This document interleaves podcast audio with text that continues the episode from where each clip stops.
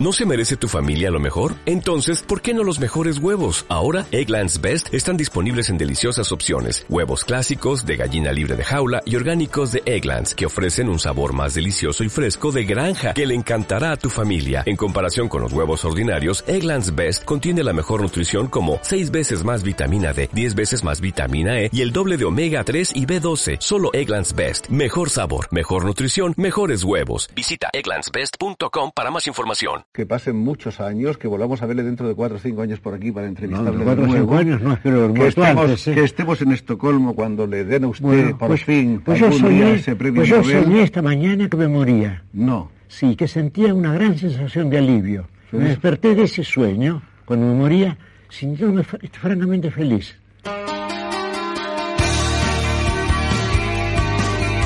Con todos ustedes, Diálogos Comanches con Andrea Garrido y Borja de Diego.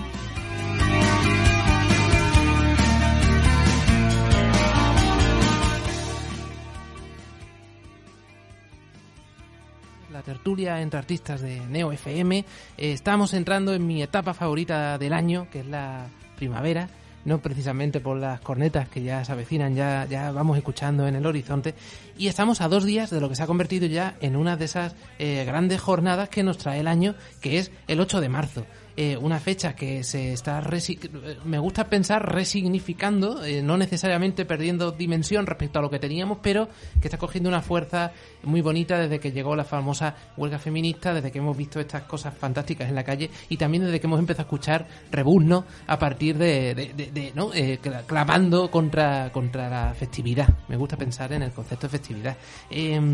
Y bueno, y va a ser un 8M especial porque vamos a tener a las eh, políticas de la derecha, no todas, porque eso ya sería, eso ya sería increíble, eh, participando en la manifestación, que es algo de lo que yo personalmente me alegro mucho, pero hace que me pregunte él por qué llegan tan tarde, ¿no? Eh, ¿Qué reflexión se le plantea a estas personas cuando participan y lo dicen que participan con orgullo, que es fantástico, que sean bienvenidas, pero tan tarde, después de haber criticado tanto, ¿no? Es como, oiga, usted no estaba de acuerdo, igual que no estaba de acuerdo contra el matrimonio homosexual y llegó a recoger firmas en la plaza y luego va a aplaudirle a Maroto, que maravilloso que sea feliz como perdice, ¿no? Pero por lo menos piénselo usted. Dicha mi perorata eh, semanal. Doy la bienvenida a los invitados. Hoy tenemos además un programa como muy curioso. Se, ha juntado, se, nos han se nos han alineado las estrellas y han venido aquí. Estoy muy contento de poder traer a estos, a estos buenos amigos em, que tienen cosas en común. Porque, claro, va uno aquí cogiendo artistas de todos lados y a veces se te junta un flamenco con un no sé, no se me ocurre otra cosa.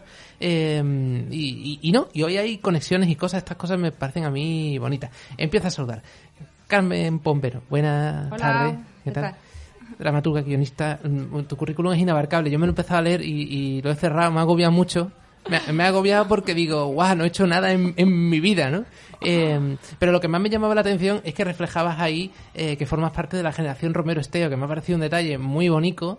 Eh, y yo te quería preguntar, de persona que ya no puede ganar el Romero Esteo por edad, a persona que sí, ¿qué significa el Romero Esteo en Andalucía?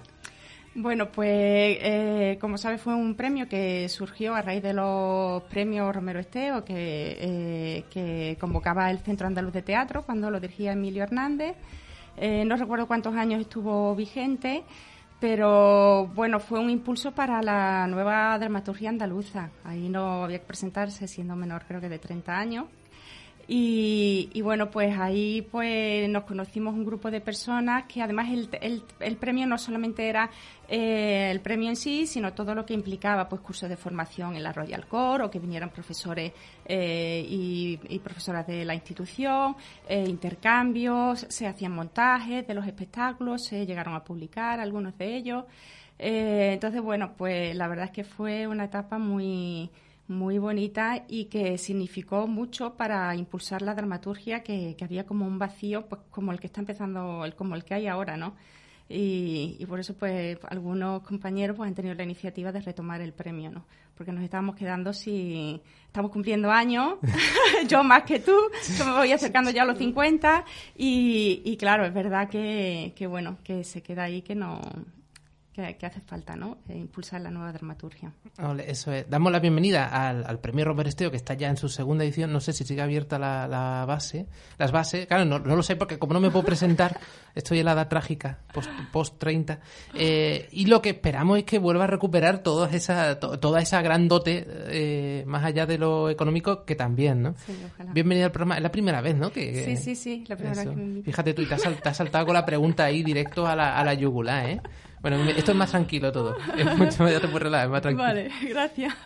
Tenemos también con nosotros a Dina Harovic. ¿Qué tal? ¿Lo he dicho bien? Hola, sí, claro. Ole. Muy bien. Bueno, españolizado, bien. Españolizado. que, bueno, mi compañera Almudena, cuando le dije que venías, me decía todo el rato que tenía que usar el, el término de servillana. Ajá. Y, digo, no sé si es muy original, pero bueno. Eh, Dina eh, es andaluza de adopción, eh, casi nos viene de Belgrado. Correcto que a día de hoy... Eh, hoy en día, capital de Serbia, en su momento capital de Yugoslavia, cuando yo nací. Eso es. Eh, y bueno, yo hasta hoy en día me considero yugoslava, un poco ese sentimiento yugo nostálgico que llevo. Y pues nada, aterricé en España, concretamente en Sevilla, en el año 2006, por primera vez que llegué aquí a estudiar y luego me quedé un tiempo, luego salí otra vez, estudié en, Praga y bueno, después de varios años decidí volver y quería siempre volver a Sevilla y establecerme aquí. Hombre, que en Sevilla hay que morir, lo sabemos todos. Eh, Dina es, eh, bueno, muchas cosas. Dina eh, tiene una formación como en producción muy interesante y además eres también directora. Me gusta mucho esa faceta que yo desconocía tuya. De hecho, me ha llamado la atención en, tu currículum, mi querida cofradía, que vi, la, peli y de repente me acordé y bueno. Em, una de las patas de Rakia Films.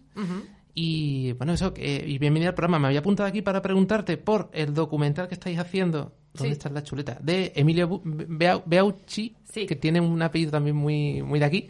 Eh, y, no, sé, no sé en qué fase está eso. Pues eso está ahora mismo en la fase de desarrollo. Es un largometraje documental que quiero dirigir con una amiga.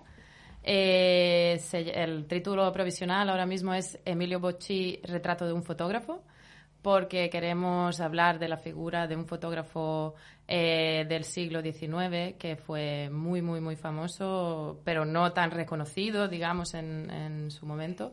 Eh, y bueno, su, uh, su padre llegó de Francia, se instaló aquí, por eso el apellido eh, sería en francés, y luego pues esa tradición de fotógrafo familiar se fue trasladando del padre al hijo, del abuelo al, nieto, ¿no? Y bueno, eh, mi vínculo con esta historia es porque mi amiga con la que voy a dirigir es la eh, bisnieta, ¿se dice? Bis bisnieta eh, de, de, este fotógrafo que llegó de Francia en su momento. Ah, Así que nada, estamos levantando el proyecto todavía. Nos hemos presentado, por ejemplo, la semana pasada a un campus de Docs Barcelona y a ver qué tal, porque sería genial poder participar y levantar el proyecto, la financiación, etcétera. Pues sepan ustedes que está, estamos en fase recaudatoria eh, para, para levantarlo, no solo eso, sino todas las historias que tiene que contar eh, Dina yo me apunto mm, como tarea pendiente verme todo tu, toda, toda tu obra de no ficción. Me, me ha llamado la atención descubrirte así. Tú sí habías estado aquí antes, yo pensaba que no, pensaba que te traía de nuevas y, fíjate, ¿no? Me, ha llevado la, sorpresa. Sí, yo, yo estuve hace dos años, me parece. Eh, después de un festival de cine andaluz que tú también conoces bien, de Burguillos. Sí, sí. Y el programa lo conducía Joaquín. Eh, un, señor muy un señor muy atractivo, americano. Sí, muy simpático. Muy simpático, muy simpático. Ahí está ahora viviendo la vida celebrity en, ah, pues en las Américas. Y eh, saludamos a Dani Muñoz, que también tenía yo muchas ganas de traérmelo por aquí. estábamos antes hablando sobre qué, tarea cumples tú dentro de eh, En Efecto, que es una empresa de producción audiovisual se, se puede decir. Y me habías dicho que eres auxiliar de coordinación. No, venga, dilo como quieres decirlo, que tienes ganas, venga, dilo. No, no, yo quería decir lo que pone en la página web. Pone supervisor de, de VFX. Y me ha parecido fantástico, simple y... Bueno, ante, ante nada, eh, hola a todos, buenas tardes, gracias por traerme. Y bueno, aclara, bueno, sí, el supervisor de VFX. ¿tú, ¿tú, qué hacer ante el ordenador? Venga. eh, pues muchas cosas. Ante el ordenador se pueden hacer muchas cosas.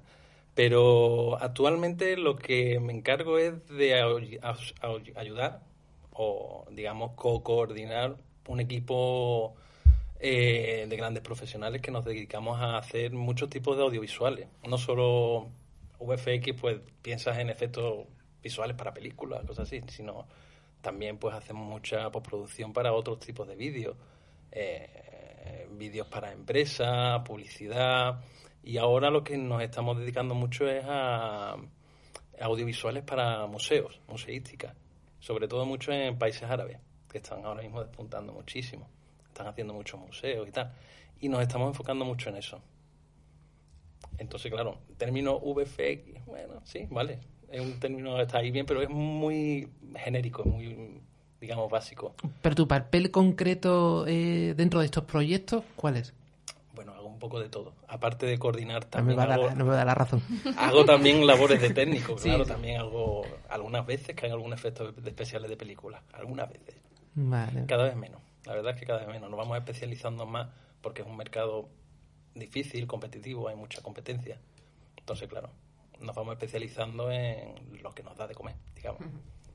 Y sobre todo, a mí la parte que me parece maravillosa de tu curro, y alguna vez he visto también cuando hacía animación y este tipo de cosas, es esa, el, ese acabado, ¿no? Eso que ve la gente al final en, mm. en, pantalla, para que quede bonito, para que quede bien, ¿no? Para que quede... Claro, bueno, ese es un eterno una la pelea que tenemos siempre, ¿no? Porque tenemos que buscar el balance perfecto entre lo que queremos o como queremos que acabe el trabajo y con lo que nos deja el presupuesto y los tiempos que nos marca el cliente, ¿no?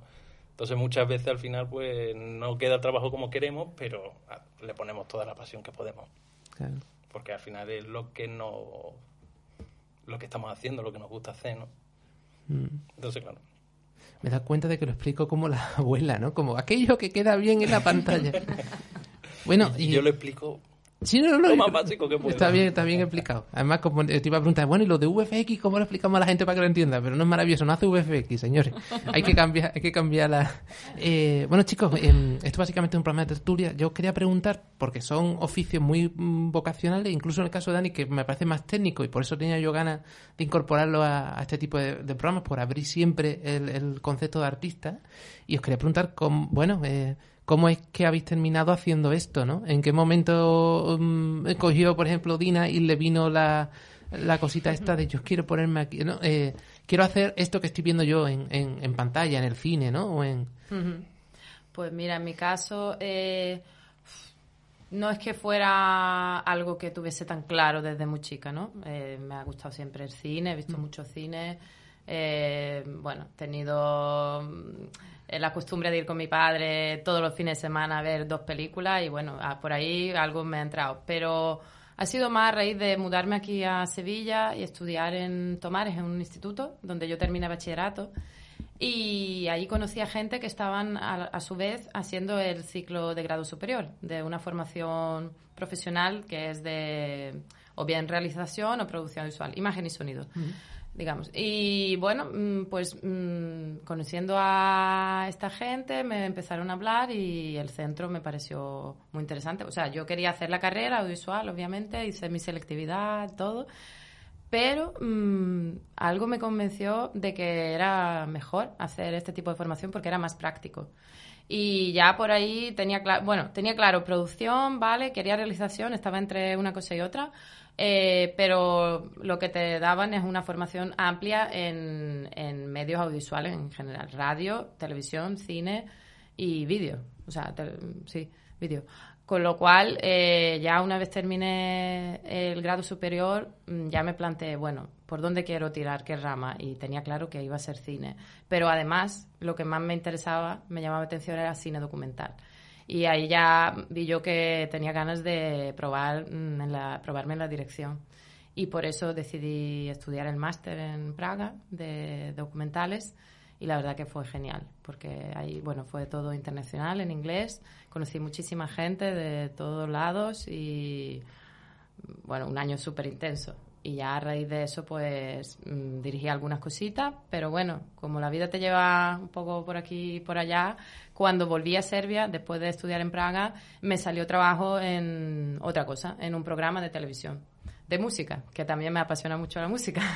Entonces disfruté un montón, estuve dos años y medio trabajando en ese programa y cuando volví a España, pues también por varias circunstancias, una serie de, de cosas que pasaron, tuve la suerte de poder trabajar en muchas producciones documentales, intercalar una con otra series documentales sobre todo, pero más en producción. Por eso ahora intento sacar mis proyectos en los que quiero volver a la dirección.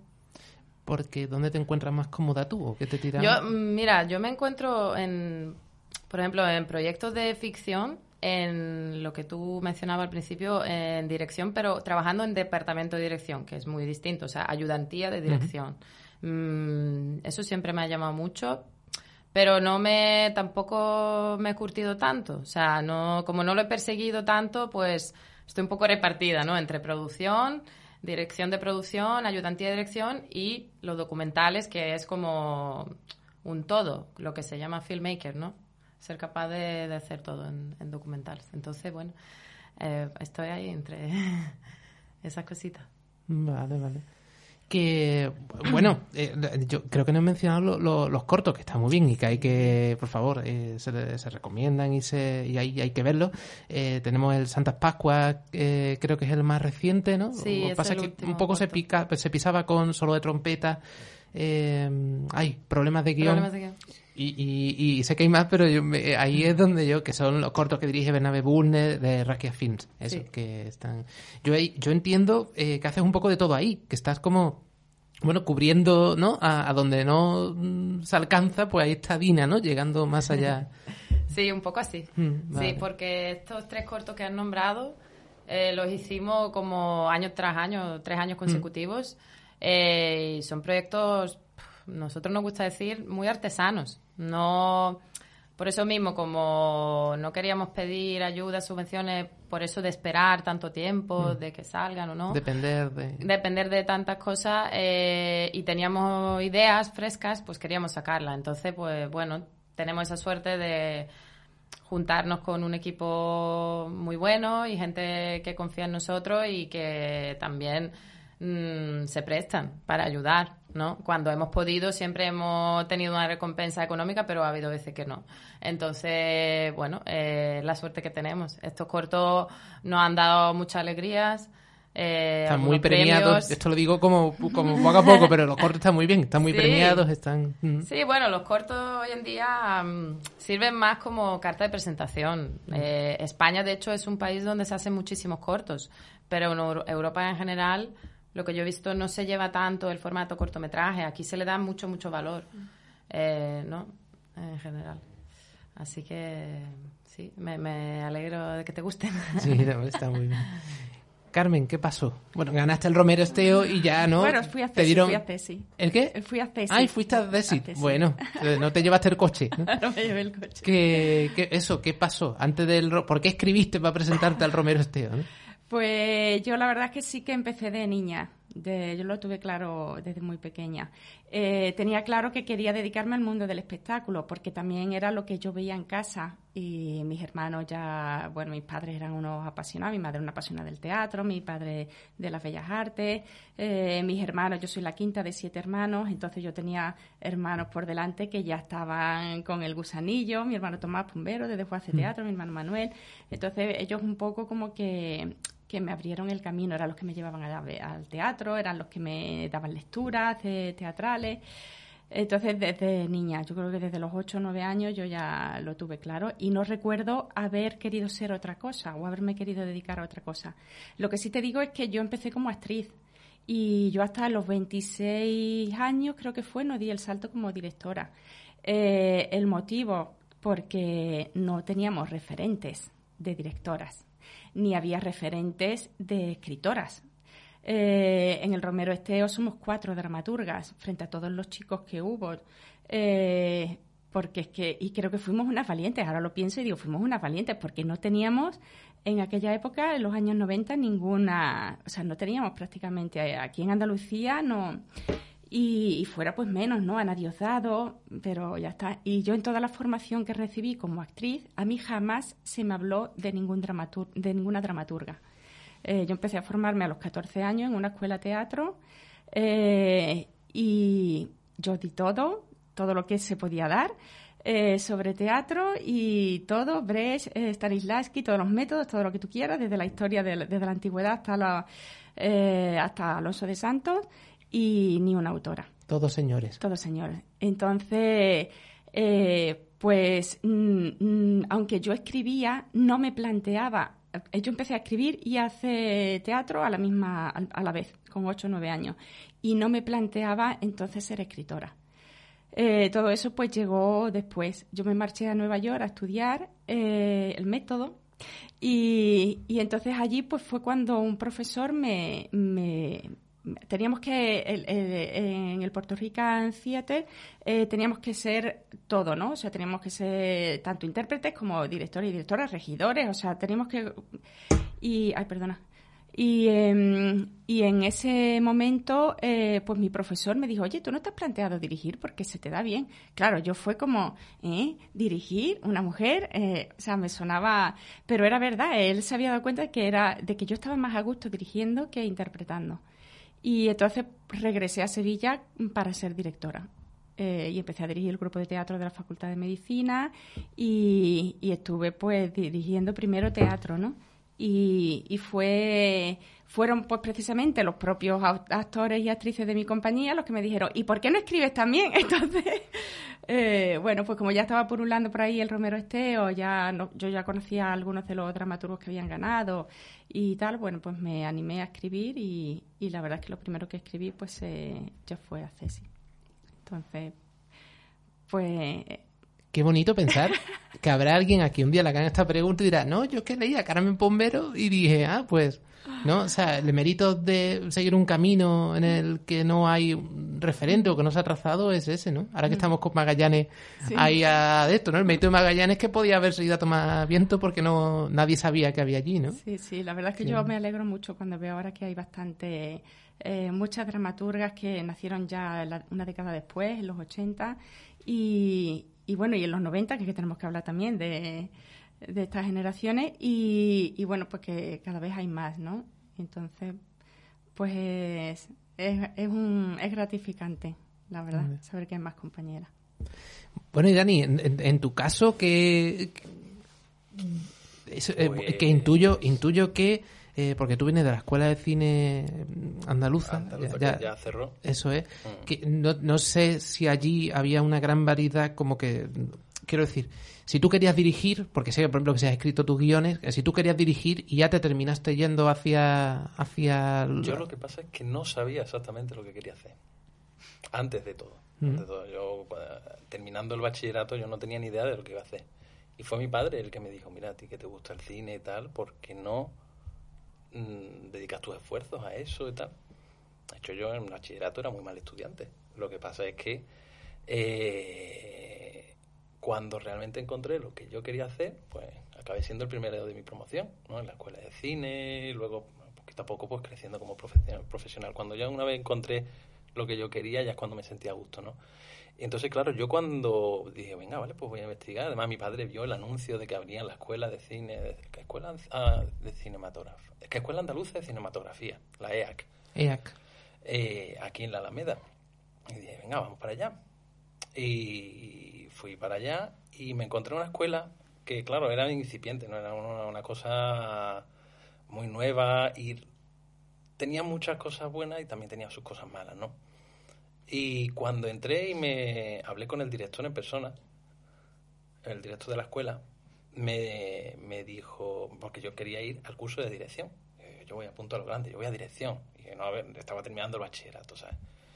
Y me dice, mira, luego vas a tener más salidas laborales si estudias una parte de algo técnico, mm. montaje, fotografía o algo así. Y me convenció. ¿sabes? me dejé llevar, dije, mira, voy a confiar en tu criterio. Y entonces entré en montaje. Y ahí fue donde empecé a aprender todos los entresijos, montaje y tal. Y empecé a, aprender gracias a profesionales, que esa es otra de las cosas. Profesionales, además, trabajando en esa época, o sea, no profesores. En activo. en activo, exactamente. En activo, ¿no? En activo. Que Gente que sabía de lo que hablaba. Que tenía su problema, que no eran, no eran maestros. Entonces, hmm. claro, tenías que estar encima sacándole cosas. Pero esto cómo se hace, esto cómo es, cómo está. Entonces era un, tira, un tira y afloja, ¿no? Entonces la escuela, por ese sentido, pues acabó teniendo sus roces y tal, y creo que estuvo cuatro años en activo la Sí, muy poquito tiempo. mucho. Pero claro, a mí me dio el empujón, porque a raíz de eso empecé en las prácticas en una empresa de postproducción en Alcalá de Guadaira que se llamaba Background 3D. Eh, que se unió con varias empresas también para intentar hacer un pequeño sueño ahí de estudios de cine, ¿no? De, que se llamaba el cine, que tampoco acabó cojando. También tuvo sus problemas internos y tal, era una gran idea, pero no, acabó, no, no, no funcionó. Y de background pasé a otra empresa, ya ahí fuimos creciendo como, fui creciendo como profesional, tal y acabé pasando a una empresa hace siete años que empezamos, que se llama En Efecto 3D, también en Alcalá, eh, que empezamos cuatro personas y ya vamos ya somos creo que 12. Poquito a poco vamos creciendo, vamos cogiendo proyectos de más categoría y, y claro, creciendo y creciendo y creciendo. Entonces, claro, yo nunca de pequeño no era, no sabía que iba a acabar donde estoy ahora mismo. Yo pensaba, yo, pues, directo de cine. Pero al final la vida te lleva por otro derrotero. Y, y es ilusionante, ¿no? Me estoy encontrando con proyectos que no sabía que, mm, que existían, ¿sabes? Y hoy por hoy estoy descubriendo que son igual de interesantes a lo mejor que trabajar en los efectos especiales de una película, ¿sabes? Sí, hay mucho más mundo además de, del cine, ¿no? Lo que comentabas de los museos no es poca cosa, ¿eh? pero la tarea de transmitir un conocimiento mm. que suele ser denso al visitante, eh, ojo, ¿eh? tenga usted... Tiene su historia, tiene su historia, sí. Chicos, tengo que hacer un cortecito musical. Eh, vamos a, escuchar a unos amigos que han pasado por aquí y que los tenemos pendientes, no sé si en una o dos semanas, que son los amigos de, de Delirium 13. Este concretamente, el compañero Lau, el niño del 13, yo es que me pierdo un poco con los seudónimos de las personas, eh, son muchos además, el niño del 13 y vamos a escuchar, creo que sí, Julio, lo tenemos en los mandos, Hat Trick, es Hat Trick, ¿no? Lo he dicho bien, bien, vamos, eh, les dejamos con el niño del 13, Hat Trick.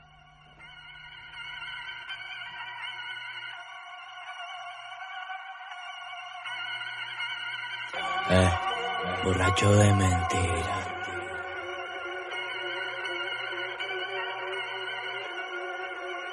Te espero fuera. Ah, me tiene loquito, me dejó con el trauma. Bruja maldita, mira cómo se la baila. Te regalaba los collares de plata y a mí solo me gusta el oro porque me crié pirata. Ah, una casita pa' quererte a morir. Aprende mi corazón como con y dime si hay algo dentro de mí. Yo quiero follarte y fumar hachís. Pide lo que quiera, lo consigo por ti. Avanti la Nike se la jodí. Como Lewandowski hat-trick, hat No tengo tiempo para discutir. Eh, pendiente de una boca muda. Si te digo la verdad, vengo llenito de dudas. Como la seda, como droga pura. Yo necesito calma pa' comerte cruda. Gata, tú eres miel, ahora ve tu piel como polen. Dame un papel, hoy quiero dormir bien. Atiende, no sé qué pretendes ser, pero ya lo tengo todo, aquí no hay nada que vender. Ah, lo dejo por escrito, conforme con el veredicto. Mi palabra con la mano te la firmo. Pero como coja forma yo por norma me la fumo, primo. Merca de Dakar, Nakar sabe destacar Una estaca pa' tragar, una placa pa' cortar Flaca saca tú mi mal, también mi Julito Cal Y saltamos los pies y a bailar A la hoguera, como si pa' ti mi vida entera Borracho de mentiras, ah, hechicera si la cosa está mala, se robar cartera. No tengo bala, pero soy pantera. Sabe que ya no hay manera. Dame, que yo te quiero entera. Suave, durmiendo a su era. Dale, vamos a quemar la acera. Me tiene loquito, me dejó con el trauma. Bruja maldita, mira cómo se la baila. Te regalaba los collares de plata y a mí solo me gusta el oro porque me crié pirata. Sabe que ya no hay manera, dame que yo te quiero entera, suave, durmiendo a su era. Dale, vamos a quemar la acera.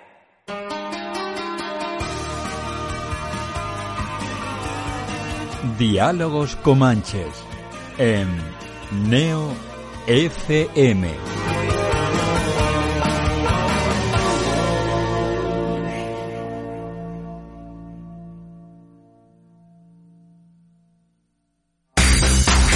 Neo FM 90.4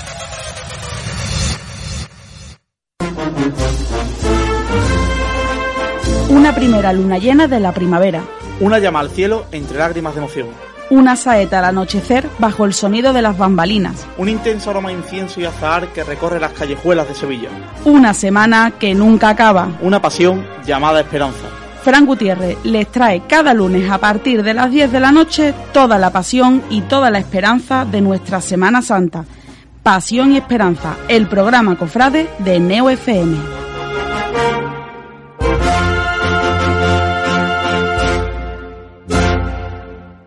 El domingo 29 de marzo, Sevilla corre por el síndrome de Down. Entra en www.downsevilla.org y consigue tu dorsal solidario para la sexta edición del Corriendo.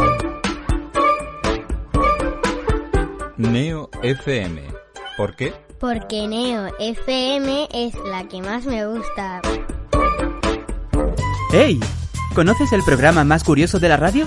¿Sabías que las personas que saben más de un idioma tienen menos riesgo de contraer Vamos a hablar demencia? un poquito de eso, de lo que son las ciudades ideales. Lo que- ¿Sabías que el polo sur es mucho más frío que el polo norte? De acuerdo con varios estudios, su consumo desmedido tiene relación directa. El Vaticano abole el Index Librum Prohibitorum. Sevilla del siglo XIV. Raíces del Sefarad. Presenta a uno de los superhéroes más conocidos de todos los tiempos, Superman. Toda una amalgama. Los martes de 22 a 24 en Neo FM. Neo FM 90.4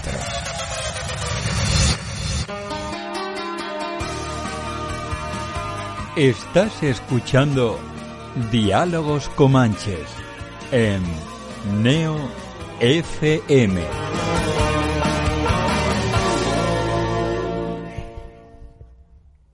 Estamos aquí de vuelta. En, en cuanto acabe el programa, esto es verdad, yo me voy corriendo al teatro porque a las ocho y media se despide la que para mí ha sido una de las obras mm, de las últimas dos temporadas andaluzas.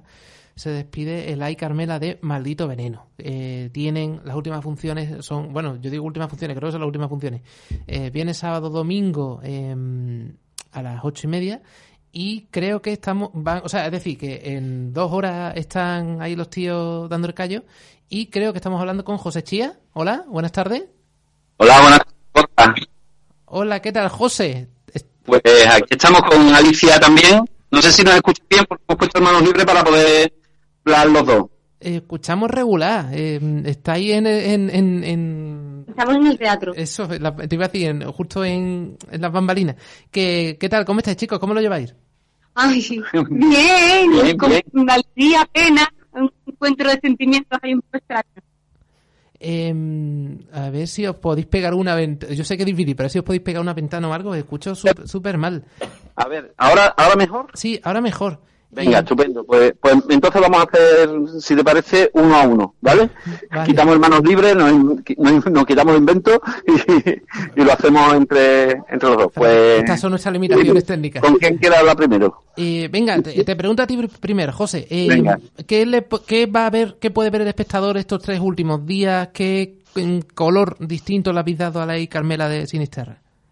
Bueno, pues lo, lo primero es un espectáculo que ya lleva muchísimas funciones, con lo cual ha crecido desde la última vez que vinimos aquí a- al Teatro de la Fundición y que actuamos aquí en Sevilla, pues hay un cambio bastante significativo, ¿no? Eh, porque, bueno, lo- los, dos personajes están mucho más desarrollados, mucho más afianzados y la relación entre ellos también. Y después, bueno, pues para todas las personas que no conozcan este texto, pues invitarles a conocer de esta historia que básicamente es una historia de amor. Una historia de amor entre dos personas, una historia de amor a un oficio y una historia de amor rota por, por una guerra terrible que, que coge a estos dos pobres desgraciados en medio y, y le- les destroza la vida como a tanta gente lo hizo, ¿no? Pero todo esto en tono de comedia, una comedia amarga, una comedia, eh, una tragicomedia, pero en la que el público se lo va a pasar muy bien, le va a mover muchos sentimientos y yo creo que va, va a disfrutar como, como tantos miles de espectadores que, que llevamos ya acumulados en, en estos años. Ole, qué buen, re- qué buen reclamo eh, de público. Eh, a ver, a ver, Alicia, Alicia Moruno. A- Alicia, un momentito, te la paso. Hola, ¿qué tal? ¿Qué pasa? Oye, que te, que te nominaron a los premios Lorca por ese papel. Sí, como ¿Qué? mejor actriz femenina. Venga, va. ¿Por qué el público se va a enamorar de Carmela en estas funciones? Hombre, el público se enamora solo del espectáculo. Solamente el texto es maravilloso. Sí, pero, Car- pero Carmela muy bonita. Carmela muy bonita también. Yo, la verdad, que es lo que te comentaba, mm, tengo, me da mucha alegría porque la quiero mucho, pero a la misma vez tengo mucha tristeza de tener que despedirme. Y es un personaje precioso, muy humano, con una justicia poética que ella sabe que tiene. Entonces, bueno, así le pasa lo que le pasa.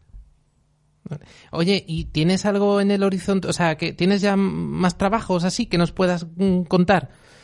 Bueno, continúo con la gira de la Principita, que el mismo lunes salgo para Oviedo, vuelvo el fin de semana y luego Marbella y después también esperemos que el Alcázar y bueno, luego dejo una de Arco, que a si en otoño estamos ya un poquito más por el norte. Ahí está, sacamos la espada, nos ponemos ahí a pegar. Entre la espada y el fuego, ¿no? Ole, pu- mucha, que vaya muy bonito esta noche. Esta noche nos vemos. Pásame a José, porfa. ¿Cómo está- Venga, te estamos- lo paso. Gracias Joder, por todo. te- A ti, a ti, gracias a ti. Hola de nuevo. José, venga, va, la última. Eh, mm, Venga. ¿Qué está preparando Maldito Veneno ahora?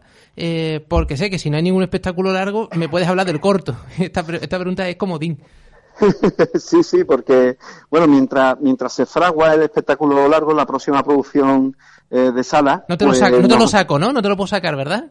Aquí No, no, no, no nos puede sacar nada. He sacado, no. he sacado grandes primicias en este programa, ¿eh? Os sorprendería. Sí, ¿no? Sí. No, no, no, no, pues qué va, qué va, qué va. Ahora eso va a tener que, que emborracharnos. Eh, eh, no, de- estamos preparando una pieza breve que va, se va a estrenar el sábado que viene en el portal Laboratorio Artístico. Es un- una sala que hay en la calle Castilla, el número 130, en pleno barrio de Triana. Y bueno, es, una- es un texto de nuestro director, Antonio Rincón Cano, que tuvo muchísimo éxito en Madrid. Es una parte de un retablo ibérico que él, que él escribió y que, ya digo, tuvieron muchas funciones en, en la Casa de la Portera en Madrid. Y se llama La Noche Amarga. Y es una comedia de humor negro muy divertida, muy reverente, muy gamberra. Y la ponemos en, en escena, pues eso, el, el próximo sábado, día 14 a las 9 de la noche, en, en el programa que, que hay allí en el portal que se llama En Brevete. Fantástico. Animamos a la gente que vaya. Eh, están también este fin de semana, me parece. El Sí, empiezan ya, empiezan ya Eso mañana, es. mañana día 7, también con piezas de otros compañeros que también son muy recomendables, porque bueno, esto eh, es un concurso, o sea que ha habido una selección de, de piezas, así que lo que hay allí, que está programado, pues oye, ha pasado por un filtro y tiene un cierto nivel de calidad. Así que recomendamos también que la gente vaya a, a disfrutar de esos espectáculos. De hecho, ya hay uno que ha agotado las entradas, hay solamente 30, 30 butacas, así que nada, animamos que la gente vaya y que disfruten de estas piezas tan que, en las que el público está tan cerca, ¿no? Y que se puede y que se puede ver teatro de otra forma diferente, ¿no? Tan inmediato y tan cercano. Fantástico. Pues nada, chicos, que lo paséis muy bien, que vaya muy bien de público. Repasaros el texto, no os vayáis a equivocar, ¿vale? Que es lo importante. Venga, lo intentaremos. O sea, la, la- la intención siempre es esa. O sea, aunque no nos creas, pero la intención es no equivocarnos. Pero bueno, hay veces que la magia del directo nos lleva a, a- a meter la pata. Pero bueno, hoy hoy no. Hoy, Hoy y este bien, fin de semana no. Este fin de semana vamos a, a disfrutar mucho porque, bueno, eso, como si fuera la primera y como si fuera la última, ¿no? Fantástico. Así que vamos, vamos a por ello. Qué terrible la confianza, porque yo esto a José Sacristán no se lo podría decir nunca. Chicos, abrazos, que vaya muy bien. Os veo después. Venga, un abrazo, muchas gracias. Adiós. Pues los tenemos, hay Carmela eh, este viernes, sábado, domingo en la fundición, hay que ir, está, de verdad, les ha quedado muy bonita, muy recomendable. Eh, volvemos con nuestros invitados, yo os quería preguntar, mm, viendo que sois perfiles muy distintos, si no mm, coincidís nunca, eh, ¿sabes? Nunca, eh, ¿Cómo es la relación del técnico de efecto con el guionista? ¿Sabes? Tú, tú hablas con, tenéis un guionista en tu empresa, es que he cotillado la web ahí a fondo, has hecho un trabajo de investigación increíble, eh, pero ¿qué- ¿cómo es esa relación? ¿Sabes? De, ¿Vosotros habláis? Eh, bueno, tenemos un guionista. En este caso o en cualquiera, ¿eh? No, qué decir, en esta empresa y en... Digamos que en 50% de las producciones que hacemos nosotros, los guiones los hacemos nosotros. Y hay algunas veces que subcontratamos, subcontratamos no. Tiramos de este con otro compañero. Llega externo. Mm. Y que nos ayudan con la, realización de a lo mejor otros guiones más complejos que requieren más documentación y tal. Pero la mayoría de las veces el, es el propio cliente casi el que nos da unos parámetros a seguir y nosotros más o menos ya sabemos las teclas que tenemos que tocar. Y acabamos desarrollando no tanto un guion, como puede ser un guion teatral o de cine y tal, sino más bien un, un guion que es a medio eh, a, a mitad de camino entre guion y storyboard. Un storyboard es ya una visualización en papel Sí. de las imágenes que Será a un ver. guion más técnico. Exactamente. Entonces, mm, nuestros guiones no suelen ser guiones convencionales, digamos. Son guiones ya un poquito más técnicos, un poco más eh, enfocados a enseñarles de primeras cómo va a ver el cliente, qué es lo que va a tener el cliente, ¿sabes? Pero eso es a nivel general. A mí me interesa, Dani, en su puesto de trabajo. ¿Tú llegas alguna vez a tener contacto con el, con el guionista? ¿Tenéis la posibilidad de retroalimentaros, de cambiar cosas, incluso corregir cosas? Eh, mm, sí. Y mm, reitero, sí. Lo que pasa es que muchas veces eh, esos cambios no los, no los decimos tanto nosotros como el, Como el cliente. Sino sobre todo el cliente. ¿Sabes? Muchas veces el cliente es el que dice no podemos decir esto, no podemos decir esto, o no podemos decir aquello, hay que decirlo de esta manera. Mm. ¿sabes? Entonces casi es... Se podría decir que el guion lo escribe el cliente el 50%. Vale. Bueno, más igual es más sencillo, ¿no? Para- porque Es bueno, más pues, pues ya está. Ya Es más sabemos. sencillo porque es lo que él pide y es como hay que hacerlo. Mm. Pues, ah, muchas veces, además, como hacemos muchos tipos. eh, una, una- una cosa muy buena que tiene mi trabajo es que. Me tengo que acercar un poquito más al micro. Es que cada proyecto que nos enfrentamos es una ventana que se abre nueva a determinados aspectos de, de la sociedad. Unos días estamos haciendo vídeos para una empresa que fabrica tapones ¿sabes? tapones de Tetra Pak, los tapones que tenemos en los Tetra Bris de- que, que venden en el, en el Mercadona, o mm, haciendo audiovisuales para un museo en Arabia Saudí. ¿sabes? Es tan, abarca tantos proyectos que mm, al final nosotros estamos acab- acabamos aprendiendo de los clientes y nos tenemos que guiar por las normas que nos dicta él. Entonces, mm, los guiones prácticamente nos los dan. Entonces, Y hay otros departamentos con los que tú estés. mm, igual, vale, no el departamento de guion, que en este caso también es muy extraño, pero con otros departamentos con los que tú estés mm, en comunicación. O no, tú estás ya. A ti ya te llega el producto y tú ya tocas tu. lo que sea que no es el VFX y lo. Bueno, si dentro de nuestra empresa tenemos algunas especializaciones, ¿no? Tenemos Mm. personas que controlan diversos aspectos de lo que va a ser el producto eh, mejores que otras. Nuestra profesión tiene un poquito de, mm, de saber un poco de todo, ¿vale? Mm, Yo como técnico, pues sé mm, desde dibujar, modelar, te- texturizar un modelo en 3D, mm, crear cámaras, eh, animar esos personajes, cámaras que van a grabar ese personaje virtualmente. Al final sé un poco de todos los procesos. Pero sí es cierto que luego dentro de nuestra empresa pues hay gente que sabe un poquito más de determinados aspectos. Entonces mi labor pues es coordinar eso. O sea, decir, vale, pues mira, aquí vamos a tener, en este plano vamos a tener una fuerte carga de partículas de fuego. Pues sé que tengo que ir al técnico que mejor controla de mi, de mi empresa a que haga esos efectos. ¿sabes? Entonces de esa manera se va derivando el trabajo. Mm, qué chulo. Mm. Carmen, tú, o sea, tú cuando has trabajado en, en, en tele, ¿no? Em, entregas y ya está. Eso tienes la posibilidad de contactar con el técnico de efectos especiales. Eso es, por carta igual le llega, ¿no? Pero imposible. No, no. Eh, además en televisión los guionistas pues somos como los primeros en arrancar y todo va muy rápido, los tiempos no tienen nada que ver con los tiempos de cine, entonces normalmente cuando eso ya se empieza a rodar tú ya estás en otra serie o, o en la siguiente temporada o preparando ya la siguiente temporada entonces, no, solamente en la época en la que yo estuve de, eh, trabajando en miniseries con Antonio Hernández Centeno, precisamente, otro Romero Esteo, pues esos cinco años que estuvimos haciendo miniseries, sí que es verdad que ahí, eh, por cómo se dio la dinámica de trabajo entre el productor, que era Teddy Villalba, y el director, que era Salvador Calvo, pues se creó como un equipo, que éramos como prácticamente los cuatro, una figura de showrunner, lo que es hoy en día el showrunner, y, y ahí pues sí que eh, nosotros estábamos, íbamos a rodaje, eh, estábamos en las lecturas de guion, por ejemplo, el, tanto en las técnicas como en las artísticas. Eh, estuvimos, por ejemplo, en montaje, recuerdo yo que Salva nos llamaba a alguno de los dos, oye, podéis pasar por aquí, qué tal y cual. Entonces, pues sí que tuvimos, pero no, no, Aquello era la, excepción, ¿no? Lo del montaje. la excepción, sí, sí. Pero cuando estaba ahí en montaje podíais decidir cosas, ¿o Bueno, nos llamaban para, normalmente por, porque, para, ver si podíamos improvisar algún texto, o, ¿sabes? Oye, esto se ha quedado un poco mm. vacío, podéis escribir algo que tengo aquí al actor, que iba a hacer una voz en off, cosas así, ¿no? Eh, Aparte, Salva sí que es verdad que él tenía siempre como a su gente de confianza, o sea, siempre su mismo montador, nosotros siempre éramos sus guionistas en aquella época. Eh, entonces, pues sí que nos llevamos, eh, quiero decir que había como ahí un muy buen rollo, ¿no? Aunque no trabajábamos, pero sí que. Yo siempre le decía al montador, pues es que luego queda mejor cuando lo montas tú. O sea, siempre nos preocupamos mucho por la escaleta, esto tiene que ser así, ta, ta, ta, y luego llega el montaje y dice, no, esto así, así, y lo mejora. Entonces. Eh, pero ya está, son, casos muy puntuales. Normalmente en televisión estamos estamos muy apartados.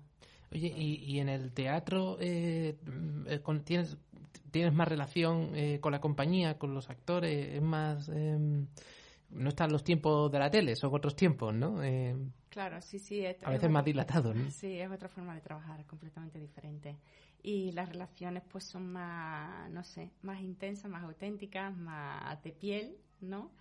Eh, y sí que es verdad que en teatro, pues tú lo sabes también, pues, cuando diriges tú estás ahí con todo, o sea, lidiando con todo el mundo y cuando eres dramaturgo y dramaturga, pues, pues muchas veces también, ¿no? Si, yo suelo trabajar poco en teatro, suelo trabajar muy poco por encargo. Entonces, eh, pues normalmente es una compañía a la que me llama porque quiere montar tal texto mío y muchas veces en otro país y entonces pues no hay no hay esa no hay tanta relación más allá de la que conversación que tiene con el director o la directora mm. eso me recuerda a mí porque claro ahora conforme ha ido hablando he ido recordando que nosotros hemos tenido hace poco un trabajo eh, precisamente de unos pequeños cortometrajes de animación para, para niños que todavía no han salido, no puedo decir nombre ni puedo decir nada, porque todavía es secreto de sumario, ¿no? Eh, pero mm, teníamos el problema a la inversa. Nosotros nos llegaban unos guiones escritos por una guionista que, claro, escribe lo que ella quiere. Y claro, cuando nosotros leíamos los guiones, afortunadamente la mayoría eran sencillos porque el público infantil es, es lo que hay, entonces los guiones eran bastante simples, pero había cosas que decíamos, esto a lo mejor no lo tenía que haber consultado primero, porque se sale de presupuesto. No porque no lo podamos hacer, sino simplemente porque es que tenemos pactado una serie, un presupuesto para cada determinado número de capítulos y esto nos va a llevar más tiempo de... Entonces, si estas conversaciones se tienen antes, el guion se hace un poquito moldando a, lo que va a ser el producto final. Estaba intentando llegar a ese conflicto. He tardado un poquito en, en arrancar. Oye, ¿cómo, ¿y cómo lo arreglasteis? Eh, al final, al principio tienes un poquito, lógicamente hay algunas veces roces, ¿no? Porque lógicamente de guion pues quieren que las cosas se hagan de una manera, nosotros de otra.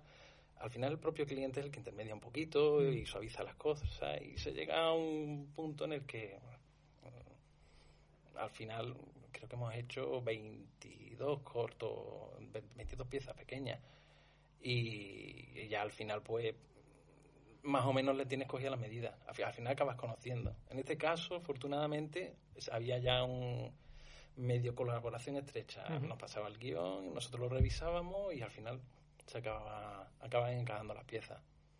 Es que tengo la sensación de que en ese binomio la parte que escribe suele ser más propensa, igual que soy muy bien pensado, suele ser, bueno, suele llegar con más facilidad al acuerdo, ¿no? Al, está bien, no puedo conseguir que en el escenario aterrice una nave espacial, por tanto le daré una vuelta, ¿no? Y no sé, que, que, es más sencilla esa relación, ¿no? Porque al fin y al cabo es la que gasta menos dinero, ¿no? Digámoslo así, ¿no? La, tiene más fácil porra, falta, falta solamente mm. necesito una goma, ¿no? Yo siempre digo que hay que ir a favor de obra. Entonces, pues ya está. O sea, hay que ir a favor de obra y, y está la obra por, el, por encima de, de ego, de cosas, de esto no me lo toque, esto sí me lo toque, ¿sabes? Mm. Mm. Y en televisión sí que es verdad que lo que pasa es que cuando el guion ya está aprobado, llega tal cual y ya no se puede tocar, porque lo ha aprobado eh, el cliente, ¿no? Lo ha aprobado la productora primero y luego en la cadena, que es la que lo compra y la que... Y entonces ya el guion cuando llega es intocable. Entonces, no... Textos sagrados. es claro, es sagrado porque lo ha aprobado la cadena. Mm. Bueno, Dina, y a ti que, estás más en un perfil intermedio, ¿no? Eh, sí, totalmente. Sí, sí, pensando ¿Con quién te peleas más? Hombre, eh, si hay algún departamento que debería de controlar un poco de todos, es producción, efectivamente. Entonces, eh, tienes que saber lo básico de cada, de, de mm. todos los técnicos, porque te vas a reunir con los jefes de equipo de cada departamento y te van a plantear cosas y dudas y te van a pedir cosas. Entonces, tú tienes que controlar efectivamente. Entonces, bueno, pues puede, puede haber de todo. Sí, a veces muy divertido. qué, departamento es más amable, no? Eh, ¿Con qué departamento te es más fácil? No sé qué decirte, yo no, no tengo ninguno de preferencia la verdad. Pero hay un poco de fama de esto que se dice siempre, uff, producción con dirección o con el director, mm, básicamente, quien es el que tiene la idea, ¿no? De cómo quiere que sea su película y tal. Y hay esta producción para recortar costes siempre y tal, y como que hay cierta tensión, ¿no? Mm, no he vivido esos momentos, no, no podría decirlo, pero bueno. Eh, no sé, no sé, donde realmente me he encontrado cosas así como que, han sido un poco raras, ha sido en el propio departamento de producción. Y, me ha chocado porque he visto gente que empieza, gente nueva, eh, que no sé si es por el sitio de donde vienen, donde se han formado o tal. Tuve experiencia en una película que hice hace no mucho y era como, bueno, pero qué, nivel, qué nivel de exigencia, ¿no? Si estáis empezando, tenéis que aprender, tenéis que estar abiertos a, a todo y prestaros a todo, no al revés, como, jo, qué comida, no en el rodaje o cosas de ese tipo, ¿sabes? Em, eh, iba a decirte que igual los cortos de Raquia como mm, el germen, ¿no? Es muy directo, igual no son un buen ejemplo en cuanto a esa relación con el director, pero estaba pensando en Santas Pascuas, que no lo he visto todavía, pero que no deja de ser, no deja de estar rodado en el ambiente cofrade que está rodado, con lo que hay unas exigencias de producción que me parece a mí que no pueden ser nada fáciles. Em, eh, no sé si igual ahí te entró la tentación de frenar aspiraciones del guionista director o no, o al revés, ¿no? O dices tú, leche, vamos a meter aquí al Cristo de los Escolapios, me lo estoy inventando, que lo ¿sabes? Que, se presta, ¿no? Que le gusta, no sé. Sí, es muy buen ejemplo. Este, eh, a ver, eh, cuando surge la idea de hacer Santa Pascua, eh, fue nada más estrenar el corto solo de trompeta, de, que tú has visto. Y el director, bueno, en este caso mi pareja también me plantea la idea de hacerlo y cuando me lo cuenta, digo, sí, vamos de lleno, nos metemos. es que me encantó la idea porque era como pura adrenalina, ¿no? Pensar en rodar en Semana Santa, pero no solo en Semana Santa, sino el día de la madrugada. Como, wow. Entonces, claro, nos planteamos el estilo que íbamos a llevar y es un estilo muy documental. Eh, pues, a lo loco. Eso es tuyo, total. ¿eh? Sí, sí, sí, sí, sí, sí, totalmente. Entonces, bueno, eh, hay que ir muy discreto, un equipo reducido y un poco mm, a lo que surja con un guion, sí, con una mm, idea, pero eh, un poquito improvisando. Y la verdad que la actriz, que es Irene Pérez, lo ha hecho fenomenal. Vamos, se, se le vio muy cómoda en este papel de un poco ella misma, ¿no? Como haciendo de, de estilo documental, ¿no? qué guay que la actriz tenga el elogio de la producción, ¿eh? Hombre. Ojo, dice, dice, dice mucho, ¿no? Como lo, lo han puesto fácil. Chicos, pues se nos ha pasado la, la hora. Yo voy a dar las gracias por, por haber venido y espero que volváis porque Dina lo sabe, este programa rota mucho la, la gente. Así que nada, eh, muchas gracias por venir. Espero que haya estado cómodos con la charlica. Y nosotros nos seguimos escuchando el viernes que viene. Venimos con más artistas. Vamos a ver si ahí hay un, un proyecto, hace un programa especial. Vamos a ver cómo sale la cosa. eh, porque los medios que tenemos son contados. Necesitamos un- una directora de producción para, para la causa. Así que nada, señores, nos vamos escuchando. Seguimos el viernes que viene con más diálogos Comanche. Hasta luego. Buenas tardes. Gracias. Muchas gracias, Borja. Diálogos Comanches en Neo FM.